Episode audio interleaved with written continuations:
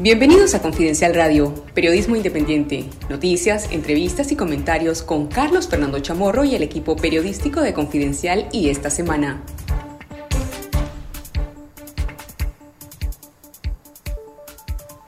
Hola, ¿qué tal? Les saluda Carlos Fernando Chamorro. Estamos en Confidencial Radio con el mejor periodismo investigativo de Confidencial y esta semana para informar comentar, analizar las noticias, conocer también sus inquietudes, sus puntos de vista y seguir derrotando la censura oficial. Primero que todo, muchísimas gracias a decenas de centenares de radioescuchas y personas que han escuchado este programa, también el podcast en Spotify, que nos enviaron sus mensajes eh, alentando este esfuerzo de comunicación. Está conmigo Elmer Rivas, productor audiovisual de esta semana y esta noche. Hola, bienvenidos a una nueva edición de Confidencial Radio. Gracias a quienes nos sintonizan, nos escuchan a través de Radio Corporación, Spotify y quienes nos ven también y nos escuchan a través de nuestra transmisión en Facebook Live de Confidencial. Les saluda Elmer Rivas y damos inicio a esta hora de informaciones, análisis, comentarios y entrevistas con los periodistas de Confidencial. Y esta semana, ah, como decía Carlos Fernando, queremos agradecer a las personas que nos han escrito y que celebran este nuevo espacio de libertad de prensa en Nicaragua que es Confidencial Radio. Un espacio para vencer la censura oficial, Carlos Fernando, para vencer la censura televisiva que ha sido impuesta contra los programas de televisión esta noche y esta semana que vos conducís y dirigís. Y nos escribió Elmer Martínez desde Denver, Colorado, en Estados Unidos. Nos decía felicidades por la excelente labor y el trabajo que realizan. Sigan adelante, que los necesitamos, siempre siendo la voz del pueblo.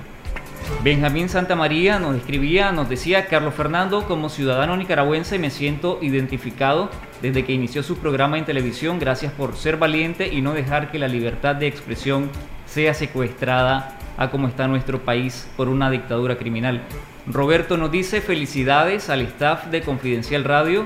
Gracias por mantenerse firme y continuar por este medio informando la verdad al pueblo. Y Martín González nos dice, les deseo éxitos, no hay que perder la esperanza, ustedes hacen grande nuestras, nuestra nación, bendiciones desde Los, desde los Ángeles, California.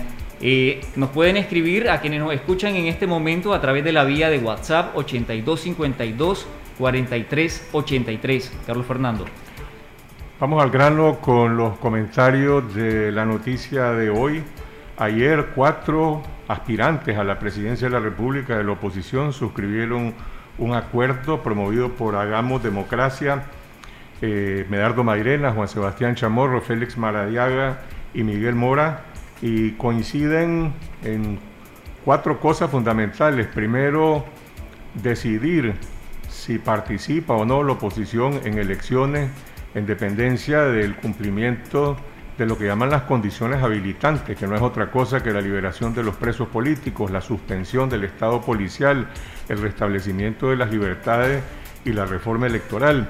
segundo lugar, someterse a un proceso de selección democrática eh, para escoger al candidato de la oposición, un candidato único al que estos cuatro aspirantes apoyarían sin reserva. En tercer lugar, replicar ese método para los candidatos a diputados. Y por último, hacen un llamado a la unidad opositora de los distintos bloques en que está dividida hoy la oposición. Hay tres preguntas pendientes en relación a este acuerdo. Primero, ¿qué pasa con los otros cuatro precandidatos? Cristiana Chamorro, Arturo Cruz, George Enríquez y Luis Fley suscribirán este acuerdo para cerrar la brecha e impedir que se pueda producir una división, al menos desde la óptica eh, de los candidatos. Y segundo, la, la escogencia de los diputados. ¿Cómo se van a escoger? Eh, los 90 candidatos a diputados de la oposición. ¿Habrá un método democrático o se va a imponer la tradición en que un partido, porque tiene una personería jurídica, se, se receta la tajada de una cuota de 25 candidatos cuando eh, hay muchísimos líderes que han surgido desde las protestas de abril y que aspiran también a incidir en este proceso de cambio en el país, que va más allá del presidente de la República, se necesita cambiar totalmente eh, la constitución. Y a propósito de este desafío que está planteado a los otros aspirantes presidenciales y también a los partidos y movimientos de oposición, hoy se publica en Confidencial completa la columna de Amaya Coppens, dirigente estudiantil, excarcelada política, que se titula No podemos callar en nombre de la unidad y ha sido un planteamiento crítico, una demanda de mayor beligerancia al sector privado y también una demanda a los aspirantes de la oposición a que tengan empatía, dice, con el sufrimiento de la población, de los perseguidos, de los reprimidos, que están demandando precisamente que se restituyan plenamente las libertades para poder incorporarse a un proceso político. Los invito a leer a Maya Coppens en confidencial.com.ni. Ayer, miércoles de ceniza, los obispos emitieron un mensaje pastoral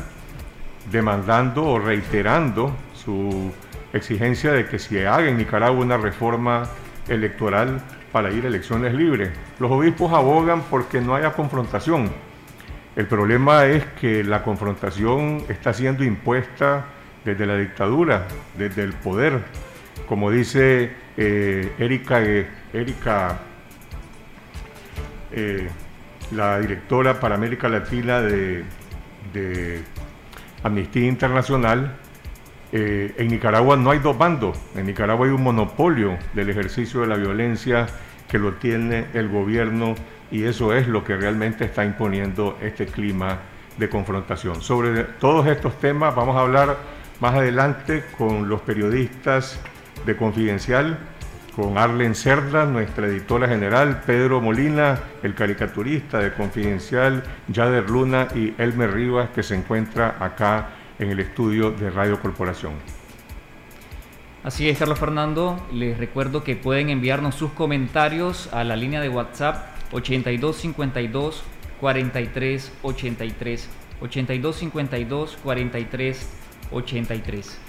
La otra noticia del día de ayer, que no pasa desapercibida porque incluso ha tenido mucha resonancia internacional, es la aprobación en la Asamblea Nacional de una especie de ministerio o Secretaría Nacional de los Asuntos del Espacio Ultraterrestre, la Luna y otros cuerpos celestes que fue ordenada por Daniel Ortega y aprobada por la Asamblea Nacional. Mucha gente se pregunta si esto es una burla al país o simplemente es una expresión del estado de, gobierno que hay en Nicaragua, de la degradación de la Asamblea Nacional en la que la dictadura y el Parlamento están legislando sobre un ministerio de los asuntos eh, ultraterrestres.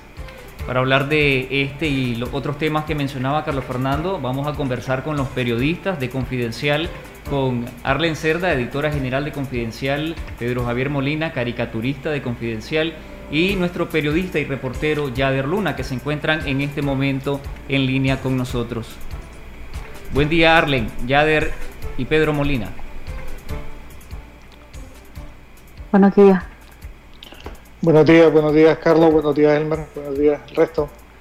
La redacción de buenos días, la redacción de confidencial, la redacción de confidencial está ocupada por la policía, está ilegalmente confiscada, pero aquí están los periodistas de confidencial, aquí está nuestra redacción comentando las noticias, investigando y compartiendo con toda nuestra audiencia eh, las noticias Arlen, hay una noticia de la que no se habla, pero de alguna manera está en el ambiente. La pregunta es, ¿dónde está el presidente Daniel Ortega? ¿Cuántos días de ausencia lleva ya nuevamente en este otro ciclo de la gestión pública? ¿Y a qué se dedica hoy Daniel Ortega? El presidente Ortega tiene hoy 38 días ausente, está igualando su último récord de ausencias eh, en días consecutivos, que lo había eh, completado en julio del 2020. No es la primera vez que él tiene largos periodos de ausencia. Realmente en, los dos últimos años se ha hecho más frecuente que se pierda por largos periodos. Eh, para el tiempo de los, del, inicio de la pandemia, entre marzo y abril de 2020, eh, llegó a estar 34 días sin aparecer eh, en ningún acto ni ninguna actividad pública, ni siquiera desde la Secretaría del Carmen donde despacha.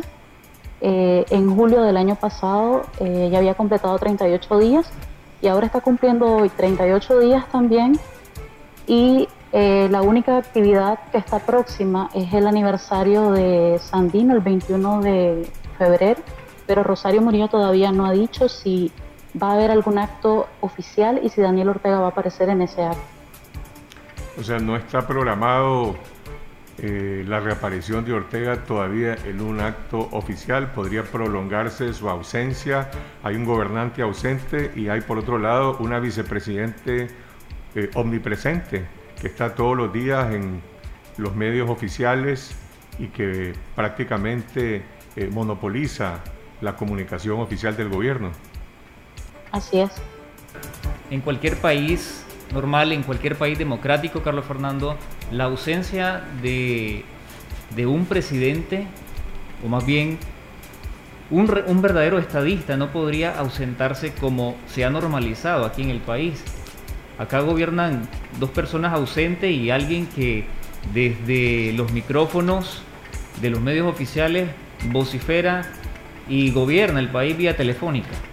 Yo creo que no gobierna, Elmer. Creo que ordenan y mandan, pero no gobiernan. En Nicaragua lo que hay es un desgobierno. No hay, una, no hay políticas eh, que estén concebidas para eh, pensar en la población, en el Estado. No puede llamarse gobierno un Estado policial que persigue a los ciudadanos, que los encarcela, que los mantiene casa por cárcel y que únicamente impone sus órdenes eh, a partir de la represión. Vamos con Pedro Javier Molina, el caricaturista de Confidencial. Pedro, la creación de una Secretaría Nacional, de una especie de ministerio para el espacio ultraterrestre, ¿cómo la leemos los nicaragüenses? es esto es un asunto, vos que sos caricaturista, es un ¿Es un asunto de humor o es algo serio? ¿Es parte de, debe causarnos risa o debe causarnos dolor? ¿Cómo, cómo lo ves, Pedro? Bueno, pues hola Carlos, yo creo que debe, debe causarnos indignación, pero para empezar, ¿verdad? Esta es una locura total, pero desgraciadamente apenas una de las tantas a las que ya nos tiene acostumbrado la pareja dictadora. Digo, no es que todos los pueblos no podamos aspirar a metas más allá de nuestras limitaciones, pero si existe una cosa llamada realidad, es justamente para que juzgándola podamos definir nuestras prioridades. Ahora, ¿cuáles son las prioridades de, este régimen con algo como esto? No es el lanzamiento de Nicaragua como, como potencia espacial, es distraer a la opinión pública nacional e internacional de las otras barbaridades que han estado aprobando en, en su asamblea, como la ley Mordaza y la ley Putin. Es decir, quieren generar con payasadas como esta que las notas que se publiquen sobre Nicaragua en medios internacionales evoquen más al humor y a la extravagancia que a la seriedad y la dureza de la masacre y los abusos de derechos humanos en Nicaragua. Hola, los partidarios del régimen, a quienes el gobierno les ha ofrecido antes eh, varios megaproyectos, el canal interoceánico, que fue una gran fraude, una gran farsa que nunca se llevó a cabo, eh, el Nicasat, el satélite chino, que tampoco se puso en el espacio, eh, la hidroeléctrica de Tumarín, que tampoco se construyó nunca, y la refinería El Supremo Sueño de Bolívar, que se construiría con la ayuda venezolana. Estoy mencionando solamente cuatro de los megaproyectos fallidos que son parte de las promesas incumplidas del régimen de Ortega. Mi pregunta es, ¿los partidarios del gobierno estarán esperando acaso que se construya este, alguna especie de, no sé, entidad para regular el espacio ultraterrestre, un, ministerio o que se nombre a un ministro. ¿A quién van a nombrar de ministro del espacio ultraterrestre, de la luna y de los cuerpos celestes? Mira, con tantos funcionarios que tiene el régimen que viven en la luna, la competencia va a estar reñida. La mera verdad es que es algo inverosímil. Y haciendo conexión con lo que contaba de los satélites, hay que recordar que no solo prometieron que iban a poner un satélite, prometieron que iban a poner hasta dos satélites. Y hay que recordarle a la gente también que supuestamente el, tal satélite Nicasat iba a estar en órbita para el 2016 y que para el 2017 ya íbamos a tener no uno, sino dos satélites pinoleros o más bien dicho pinochinos, porque se supone que la iban a hacer con plata china orbitando la Tierra. ¿Y dónde están? Bueno, existen. Y entonces, y para esos fanáticos oficialistas, también esos que mencionás, que dicen, no, es que abril 2018 vino a fregar todos estos proyectos.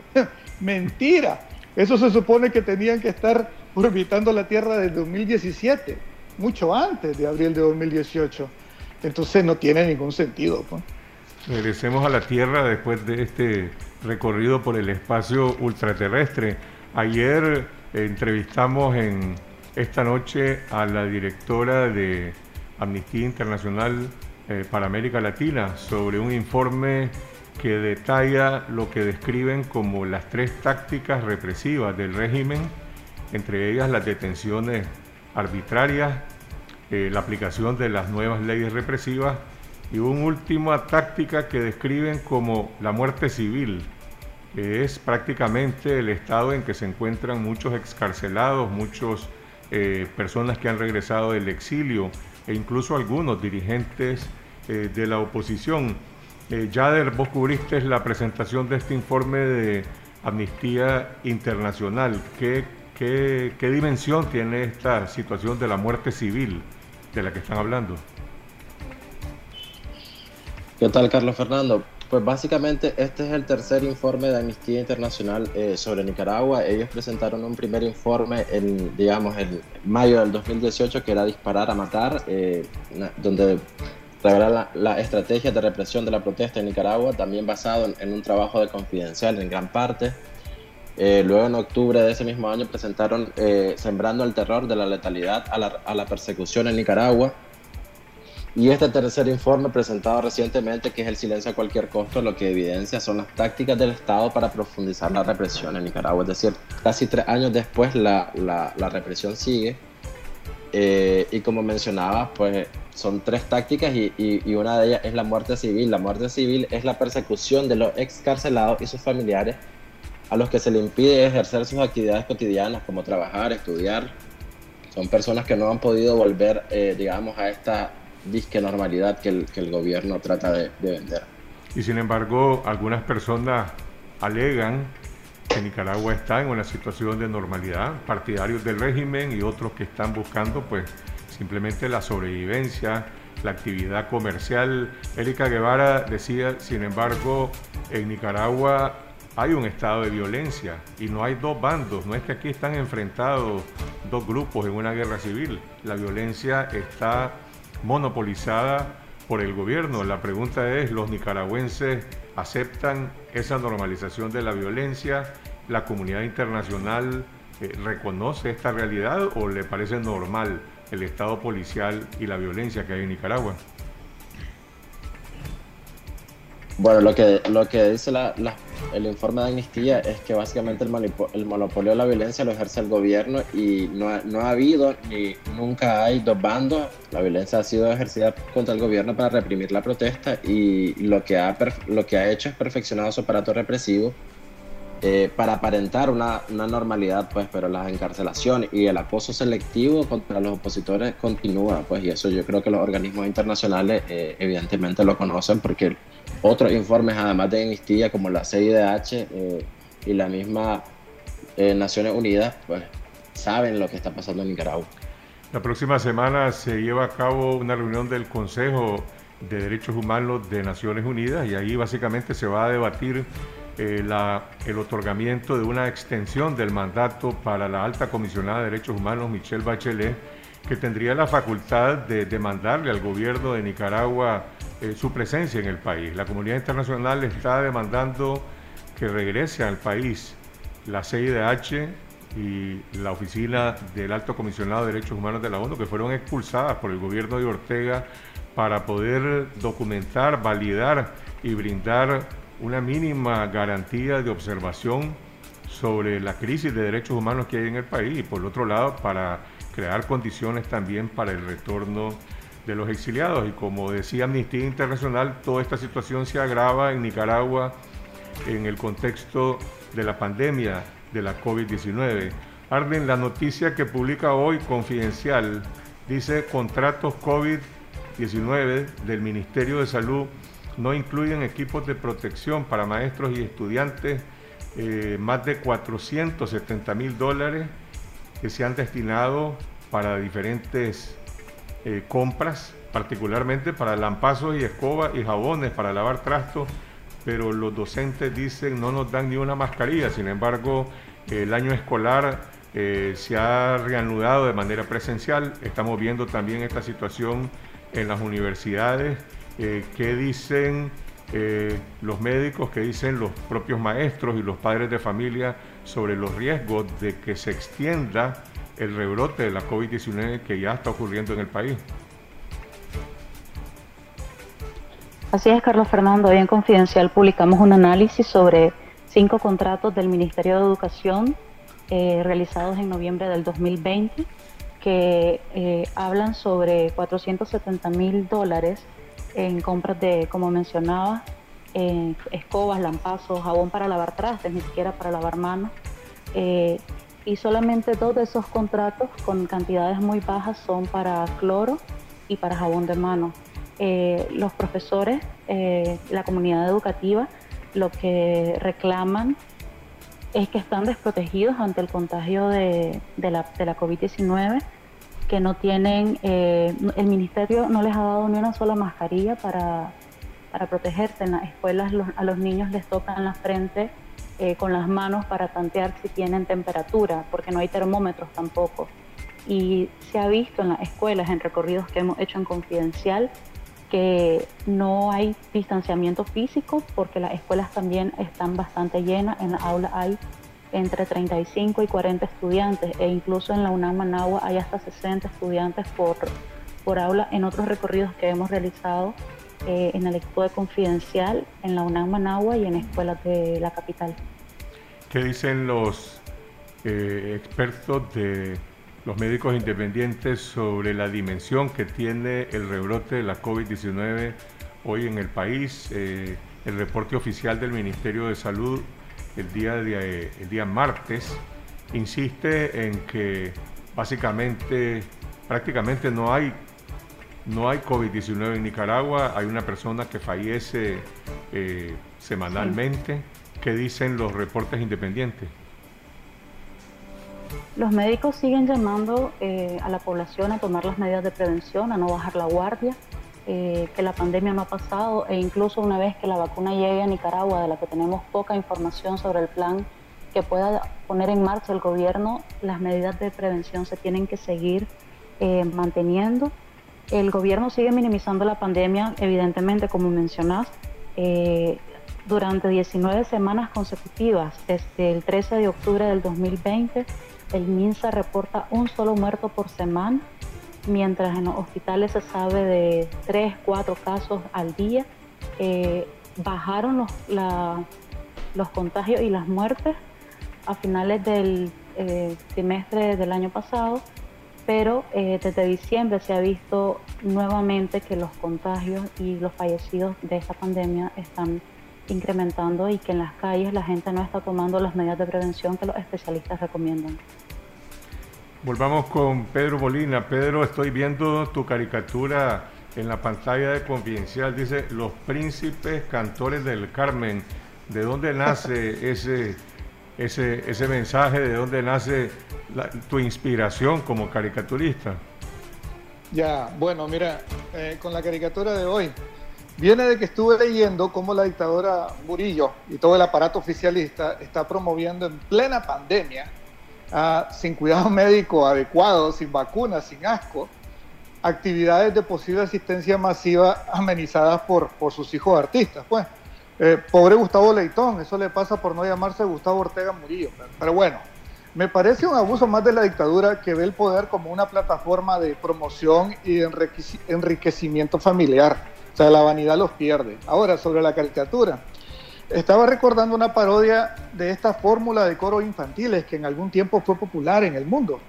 Ah, eh, la parodia que, hicieron Les Luthiers, de, quienes soy muy fan, llamada Los niños cantores del Tirol, le pusieron ellos. Véanlo antes de que crezcan, decía. Y se me ocurrió lo de los príncipes cantores del Carmen, ¿verdad? Dando la nota de muerte, que es por la que ellos y sus padres serán recordados en Nicaragua, por dar la mala nota. La mala nota, Elmer.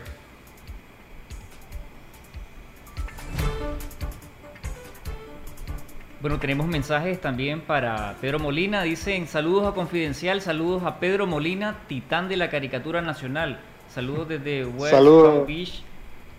Nos escribe también Byron Estrada. Saludos al programa de Confidencial, gracias al equipo y a Carlos Fernando por la lucha ardua del periodismo. Saludos también a Valentín Rivera que nos escucha a través de Radio Corporación.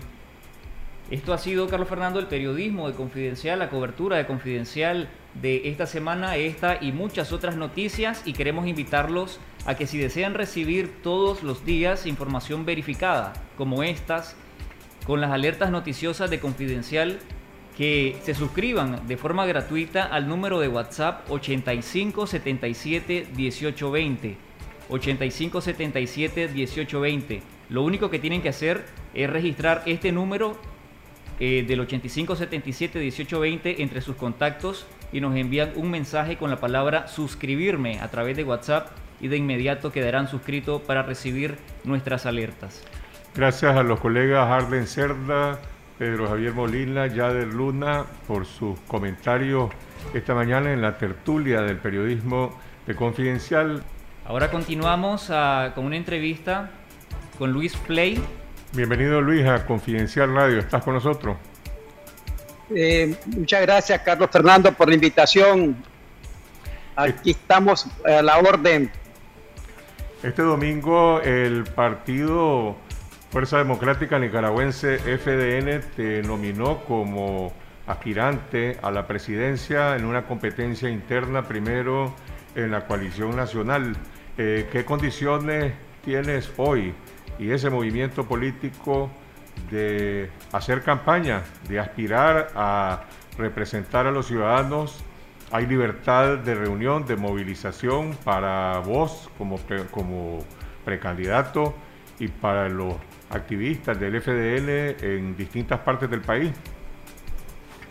Bueno, eh, eh, la situación es, quedó demostrado el mismo día del evento, que la policía no descomisó eh, las gorras, camisetas, unas mascarillas eh, que iban a ser distribuidas entre los presentes. Eso nos demuestra que no existen condiciones para desarrollar eh, el, activismo político y, tal como está previsto en la Constitución de la República. Pero vamos a seguir adelante. La actividad se desarrolló, me nominaron a mí como el candidato para área de la y eh, las que sean las hay que ir para adelante. No podemos permitir que eh, la amenaza, la todo lo que está haciendo la dictadura nos detenga y nos eh, seguir adelante. Es, un reto doble, podemos decir, porque estamos en un país que eh, controlado por una dictadura que eh, todo lo que identifica como oposición a su gobierno trata de reducirlo a la mínima expresión e impedirle que se desenvuelva normalmente. Pero vamos a ir para adelante. Eh, yo fui nominado para la, candidatura de FDN. Vamos a participar en las primarias que están previstas dentro de la coalición nacional. Y ese es el reto que tenemos. Y la gente en el campo, la base social de la contra en los años 80 totalmente están respaldando mi candidatura porque creen que soy una persona con tengo historia de lucha, honrado, creíble, confiable, honesto, que son cualidades que deben tener los candidatos. Esto está comenzando, pues hay tiempo y, hay serias dificultades pues para el desenvolvimiento. Luis, ¿qué está ocurriendo en los municipios? Hablaste de lo que del acoso policial este domingo en Managua cuando se llevó a cabo esta reunión del FDN, pero bueno, como has dicho, las bases políticas principales de este movimiento están en la zona norte central del país, en lo que se conoció como el corredor de la contra, pero el FDN no está solo, en esa zona hay una competencia política con otras fuerzas, entre ellos Ciudadanos por la Libertad, el Movimiento Campesino, el propio PLC y el Frente Sandinista. ¿Qué tiene el FDN a diferencia de estas otras organizaciones que están compitiendo por influencia política y por sus ofertas en, estos municipios del corredor de la contra? No, bueno, nosotros tenemos oh, una historia de 40 años de lucha, no nacimos eh, eh, recientemente, eh, no somos nacidos en un escritorio como nacieron estos otros partidos, nosotros nacimos de una causa, una causa justa, legítima, necesaria, que fue la lucha por la democratización de Nicaragua en los años 80 y lo logramos pues cuando creamos las condiciones para que doña Violeta, su mamá, pues llegara al poder. Queremos decir que los campesinos de la contra prepararon el, terreno, las condiciones eh, con un costo elevadísimo, pero bueno, valió la pena. Logramos la democracia y la libertad en el 25 de febrero del 90. Y hay, hay, eh, hay eh, un arraigo de la población de respaldo a la contra, a los campesinos de, que lucharon en aquella época como la única alternativa que había para traer el cambio a, Nicaragua. Así que eh, eh, te digo que eh, el, apoyo que, tienen estas organizaciones es mínimo, inclusive pues había hablado con ellos y, todos van a respaldar a la coalición nacional de la cual somos parte y, donde vaya la fuerza, donde vaya el, el núcleo mayor, allí va a ir eh, la gente eh, eh, va a respaldar a la coalición nacional. Debo decirte que la población campesina está clara que estas elecciones son trascendentales para la vida de la nación y para los ciudadanos. Estas elecciones son más importantes que las de 1990 porque ahora no hay una fuerza coercitiva que obligue al Frente Sandinista, al dictador Ortega, a que hayan elecciones limpias y transparentes. Recuerda la historia, tú fuiste parte de la historia y, y, sabes muy bien de lo que estamos hablando. Y entonces eh, ahora Daniel Ortega eh, prácticamente está a sus anchas.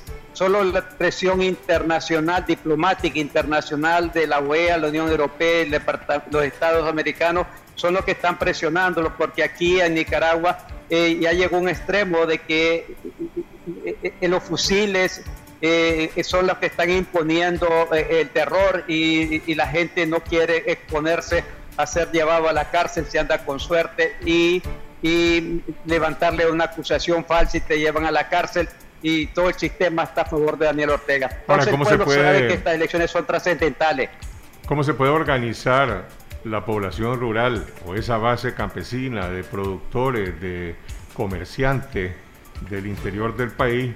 Por ejemplo, si ustedes, los líderes de este movimiento y de otros, de las otras organizaciones, no pueden organizar ni siquiera una reunión o recorrer esa zona. Podés ir a Huihuilí, podés ir a la Cruz de Río Grande, podés ir a San Juan de Río Coco, podés ir a Mulucucú a organizar un encuentro, un mitin con los partidarios. Todos los reportes que se están publicando indican que la policía inmediatamente los disuelve si acaso no lleva a cabo detenciones de los líderes desde la Guinea hasta Jinotega, pasando por Matagalpa y todo el norte del país.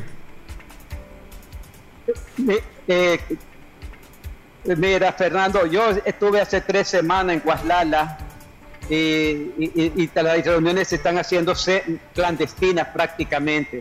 Eh, eh, hice también otra en Santo Domingo de Chontales que la policía se dio cuenta y llegó a investigar lo de la reunión que había dado. La gente está actuando de una manera clandestina, haciendo las reuniones. pareciera que no se está trabajando pero está funcionando.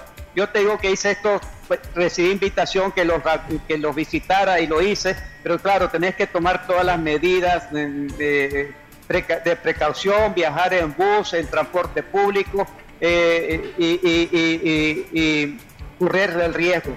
Pero eh, vale la pena, la gente está entusiasmada. Eh, no, puede, no, no puedo utilizar mi vehículo porque ya me han detenido y me han regresado y entonces, pues uno tiene que, como decimos los nicaragüenses, ideárselas para eh, organizarnos, porque es la base determinante. Tenemos que hacer dos cosas, la unidad y la organización, que son tiempos difíciles, sabemos que el dictador no quiere abandonar el poder, que no quiere permitir que haya elecciones limpias, libres y transparentes, porque va a ser barrido y va a pasar al basurero de la historia. Pero, pero por eso crea, crea esta situación de, de, hostigamiento, de amenaza, de, eh, eh, para impedir que nos organicemos. Pero eso debemos de, evadirlo y continuar para adelante venciendo el temor que es lo que nos están sembrando y que en mucha ocasión está haciendo efecto. Hay que romper el temor, hay que romper el miedo, hay que seguir para adelante, hay que correr riesgo, hay que asumir riesgo para alcanzar la victoria. Los productores en las zonas rurales, en esos territorios que, estás describiendo, algunos de los cuales eh, tienen algunas raíces en la lucha de la contra o en otro tipo de movimientos, tienen hoy una identidad política, es una identidad política definida, es sin partido, es una identidad liberal, azul y blanco, ¿cómo se puede definir? ¿Cómo se identifica esa población rural a la cual también el gobierno les está ofreciendo prebendas? Es decir, el régimen tiene proyectos como el bono tecnológico y tiene diferentes tipos de políticas para apoyar y favorecer a estos sectores. ¿Qué le ofrece la oposición? Eh, mire, el gobierno, eh, la población rural campesina es anti antisandinista. Recibió tanto atropello que, eh, que, que está ofendido aún de los atropellos que sucedió en los años 80. Eso no ha cambiado. Es una población antisandinista. Las cuestiones ideológicas no le toman importancia. Pues ahí vemos que los, que los liberales en las últimas elecciones han salido muy mal eh, eh, no, la población no ha votado por ello, principalmente la población campesina, y es el resultado que ya se desencantaron de, las cúpulas partidarias. La gente es, en primer lugar, es antisandinista, quiere deshacerse de la dictadura de Daniel Ortega y se va a ir donde vaya el grueso. Eh, la gente no está siguiendo banderas políticas en este momento. La gente quiere apoyar, respaldar eh, al grupo que tenga mayor fuerza y los grupos que se queden haciéndole el juego al sandinismo simplemente van a desaparecer porque no van a tener respaldo de la población, del, principalmente del campesino, que es el más, podemos decir, más, eh, más participativo en, las elecciones que se han dado. La situación de la represión, las ejecuciones extrajudiciales que se han llevado a cabo, que no han cesado en las zonas rurales eh, cuál es la situación actual. Por ejemplo, el caso de la familia Montenegro, que ha sido perseguida y varios de sus miembros han sido asesinados o encarcelados. Está iniciando ahora eh, un nuevo juicio político contra Dorling Montenegro. ¿Cuál es el origen de esta saña, de esta persecución contra la familia Montenegro? Bueno, eh, usted sabe que la familia Montenegro fueron eh, eh, unos miembros de la contra en los años 80 se desarmaron, se dedicaron a, hacer producir sus fincas que habían quedado abandonadas y tenían un liderazgo eh, en su municipio allá en, la zona de Santa Teresa de Quilambé.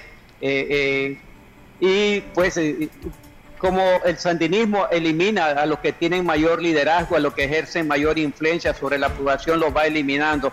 Eso no es desde ahora, pasó desde los años 80, eh, que eliminando a, los, a los líderes más importantes. Y así pasó. Y, la familia eh, eh, Montenegro, una familia bien reconocida, destacada, muy trabajadores y los han ido eliminando por sus posiciones políticas que no, no son duales, son claros, son definidos y realmente dicen lo que sienten y eso han pagado un costo elevadísimo. Ellos participaban y, dedicaban tiempo a la lucha por la democratización de Nicaragua y en contra de la dictadura de Daniel Ortega y eso no se lo perdonaron. Esto no se lo perdonaron cuando ellos participaron en la rebelión recién pasada de abril y estuvieron al frente de, de varios eh, tranques, por decirlo así, en la zona de Jinotega y eso después como decimos eh, vulgarmente, el, régimen les pasó la cuenta matándolo uno por uno.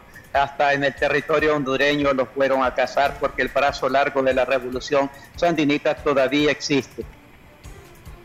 Estamos conversando con Luis Fley del movimiento Fuerza Democrática Nicaragüense que también integra la coalición nacional.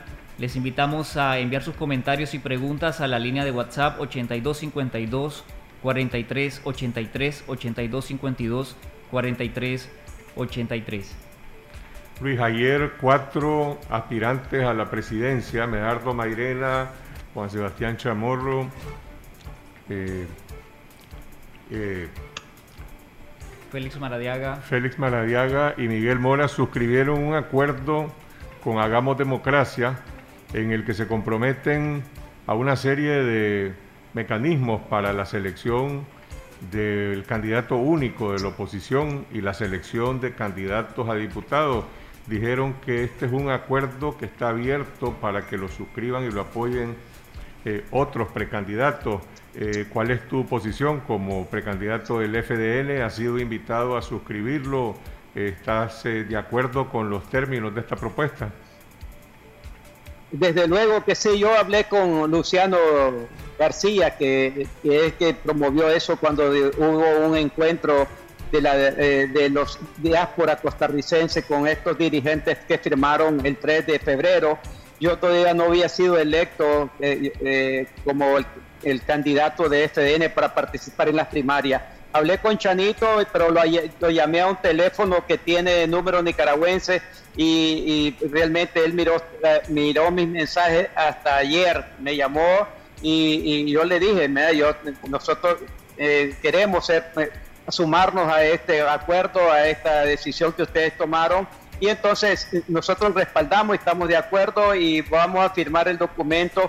Este documento, la Comisión de Buena Voluntad que integra a don Fabio Gadea y don Carlos Turmes, Tunerman le van a dar continuidad en los próximos días. Yo voy a reunirme con ellos para firmar este documento y porque estamos totalmente de acuerdo. No podemos estarle exigiendo democracia a la dictadura si nosotros internamente no la, no la aplicamos. Eh, eh, y entonces estamos de acuerdo y voy a firmar y porque es importante que haya un solo candidato y, los que pierdan pues respalden al ganador y viceversa. Además que esto no debe ser solamente pensando en las presidenciales. Supongamos que no tengamos que ir a las elecciones porque no hay condiciones, por lo entonces ya habremos sacado un, un líder único de que represente a la oposición nicaragüense. Esto tiene que ir en dos direcciones. Una en buscar un candidato para las presidenciales si, no, si hay condiciones y otro si no lo hay, pues ya tenemos un líder eh, que representa a la oposición unida en Nicaragua. Mientras tanto, ¿cómo va la coalición nacional a seleccionar a su candidato único? Hay tres postulaciones en este momento, la de George Enrique de Yatama, la de Félix Maradiaga de la Unidad Nacional, que prácticamente está siendo ratificado por esa organización, y la del FDN eh, a tu persona. ¿Cuándo va la coalición a realizar esa competencia interna? Bueno, está previsto que el 30 de marzo es el último día para que las organizaciones que forman parte de la coalición nacional presenten a sus candidatos salidos de un proceso interno. Eh, luego habrán 60 eh, días de una campaña, debate, intercambio, asambleas para proyectar a los candidatos y que la población los conozca, identifique quién es el que mejor eh, le parece que puede ser el, candidato de su gusto.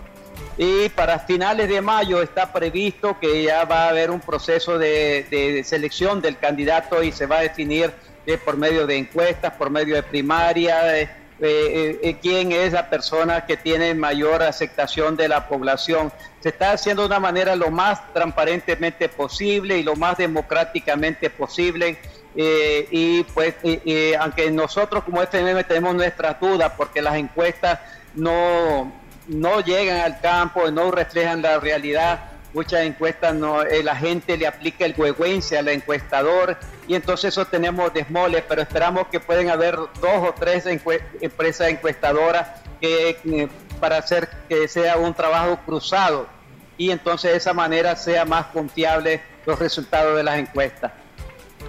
Gracias a Luis Flay por su comparecencia esta mañana en Confidencial Radio, precandidato de Fuerza Democrática Nicaragüense. Gracias a toda nuestra audiencia que ha estado acompañando esta transmisión. Gracias Luis. A ustedes por invitarme. Saludos. Estamos llegando al cierre de la edición especial de Confidencial Radio.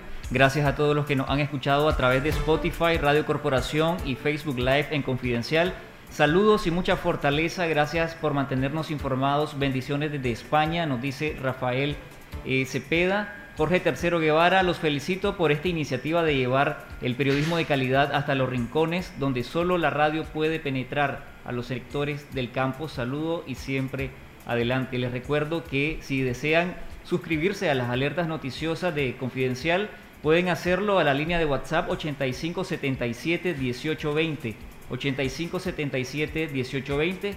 Lo único que tienen que hacer es registrar ese contacto en su teléfono y enviarnos un mensaje con la palabra suscribirme y de inmediato quedarán suscritos a las alertas noticiosas verificadas y de calidad de confidencial. Gracias a toda nuestra audiencia. Estaremos de regreso en unos minutos en el noticiero 12 en punto en Confidencial Radio a las 12.30 con el reporte de las noticias y este domingo los esperamos en el programa Esta Semana que se transmite en Facebook y en el canal de YouTube Confidencial Nica. Síganos en Twitter siempre en la dirección confidencial pleca baja confidencial raya baja link y en mi, en mi cuenta personal arroba cfch. Nos vemos siempre el próximo jueves aquí en Confidencial Radio en Radio Corporación. Esto fue Confidencial Radio, de lunes a viernes a las 12.30 del mediodía y los jueves una edición especial a las 11 de la mañana. Escuche nuestros podcasts en Spotify y visítenos en confidencial.com.ni con el mejor periodismo investigativo.